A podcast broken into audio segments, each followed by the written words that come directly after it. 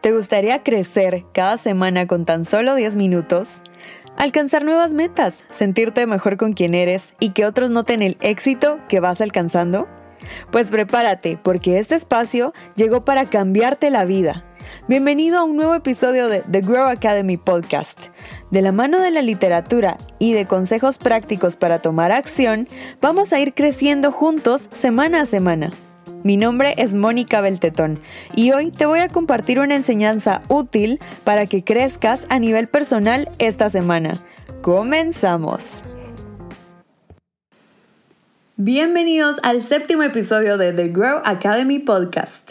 Hoy vamos a continuar con la tercera parte de las recomendaciones para comer mejor y ganar salud, inspiradas en el libro Food Rules de Michael Pollan.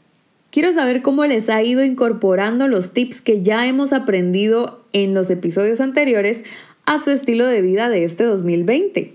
Me encantaría que me cuenten a través de mi cuenta Positive and Fit GT de Instagram, porque ya saben que se enfoca precisamente en promover un estilo de vida más sano y a través de este canal podemos hablar mucho más acerca de nutrición, estilo de vida, actividad física y todo lo que tenga que ver con una mejor salud. Hoy, ya para finalizar la serie de Food Rules, vamos a hablar sobre el tercer punto del libro. Al inicio del capítulo, el autor nos lanza una pregunta, y esta es, ¿qué tanto debería comer?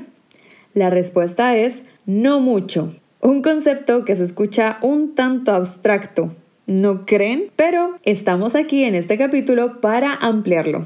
Quienes han hecho dietas, y me atrevería a decir que aquí entramos todos los que estamos conectados con este episodio, sabemos que muchas de estas dietas nos exigen comer menos, mucho menos. Quizás a tal punto que muchos hemos quedado traumados con lo poco que se nos permite comer y no volvemos a frecuentar a la nutricionista. No sé si les suena.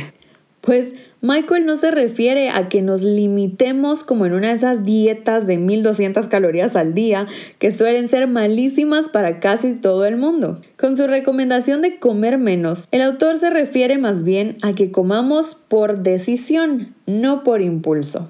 ¿Les ha pasado que van a un restaurante o a un evento y terminan comiendo más, mucho más de lo que hubieran querido, pero cuando se dan cuenta ya es demasiado tarde? Esto es justo lo que debemos cambiar en este año. Más luego de diciembre, que es ese mes en que nos ajustamos a la mentalidad de libertad total. Y está bien, pero atorarnos de comida tampoco es saludable y es algo que podemos corregir en este nuevo año.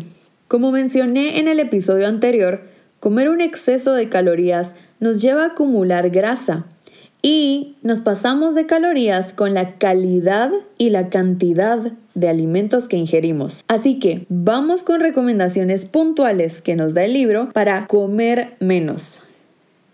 La primera es, comamos cuando tengamos hambre, no aburrimiento. Y sé que llegar a diferenciar entre estas dos cosas puede ser difícil, pero no es imposible. Solo tenemos que entrenar a nuestras mentes para que no jueguen con nuestras señales fisiológicas. Un buen tip que se ve por las redes sociales es, cuando sientas hambre, pregúntate si en ese momento estarías dispuesto a comerte una manzana. Si la respuesta es no, entonces probablemente no tengas hambre, sino ansiedad por comer otra cosa o aburrimiento.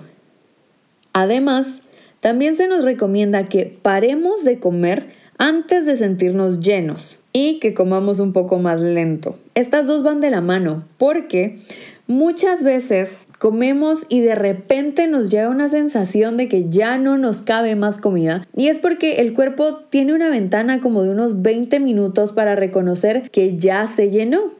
Entonces, si comemos un poco más lento, le damos tiempo a nuestro organismo para enviarnos señales de que ya está satisfecho y poder detenernos en un momento clave para evitar llegar a esa sensación de que estamos por explotar.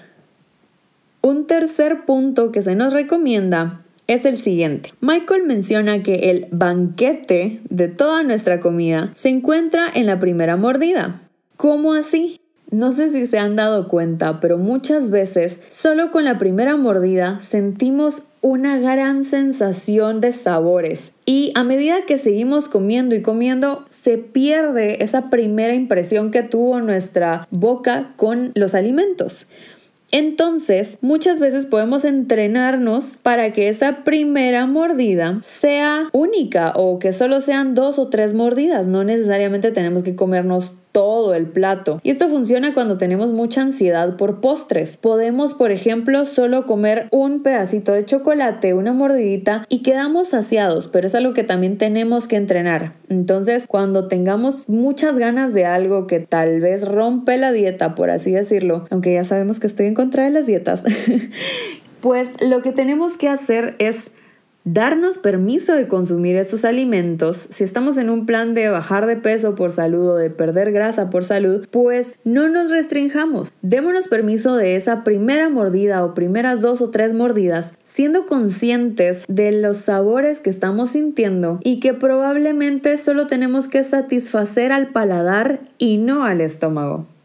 El tip número 4 es consumir alimentos y bebidas en platos y vasos más pequeños. Puede que esto suene muy extremo para algunas personas, sí, pero vamos a ir a la psicología detrás de este consejo. Cuando vemos platos llenos, tendemos a comernos todo lo que hay en ellos.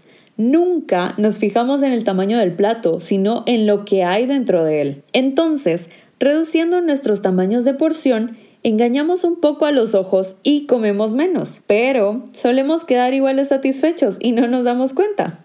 Así que es un gran consejo. No me crean, si quieren, pruébenlo ustedes mismos y me cuentan cómo les va. Finalmente, Michael nos recomienda prácticas del mindfulness, como comer siempre sentados en un comedor, no comer solos, no comer frente al televisor, etc. Y todo esto busca que seamos más conscientes de lo que estamos comiendo y de cuándo estamos comiendo, ¿sí? Lo que decíamos de comer más lento para darle a nuestro cuerpo la oportunidad de avisarnos cuando ya está satisfecho, cuando ya fue suficiente. O darle la oportunidad de saborear eso que tanto ansía sin necesidad de atorarnos de comida, sino solo disfrutar ese sabor. ¿Qué les parecen estos tips? No se pierdan el episodio de la próxima semana porque vamos a hacer un resumen de los tres aprendizajes básicos que nos dejó el libro Food Rules de Michael Pollan. Y vamos a cerrar con una lista de consejos definitivos para seguir aplicando en el año, de manera que nuestra meta de bajar de peso o mejorar nuestra salud no se quede frustrada como en los años anteriores. Llegamos al final del episodio, pero estoy emocionadísima por lo que se viene para nosotros en las próximas semanas. Si quieres la plantilla gratuita para tomar acción del episodio de hoy, déjame tu correo en mis redes sociales o en el link de registro que está aquí abajo en la cajita de descripción. Si el aprendizaje de hoy te emociona tanto como a mí, por favor, comparte este episodio para que otros puedan unirse y aprender herramientas que los ayuden a mejorar su vida y a crecer. Nos seguimos oyendo y viendo en mis redes sociales. Búscame en Instagram, Facebook y YouTube como arroba positive fit gt. Eso fue todo. Soy Mónica Beltetón. Nos escuchamos la próxima semana.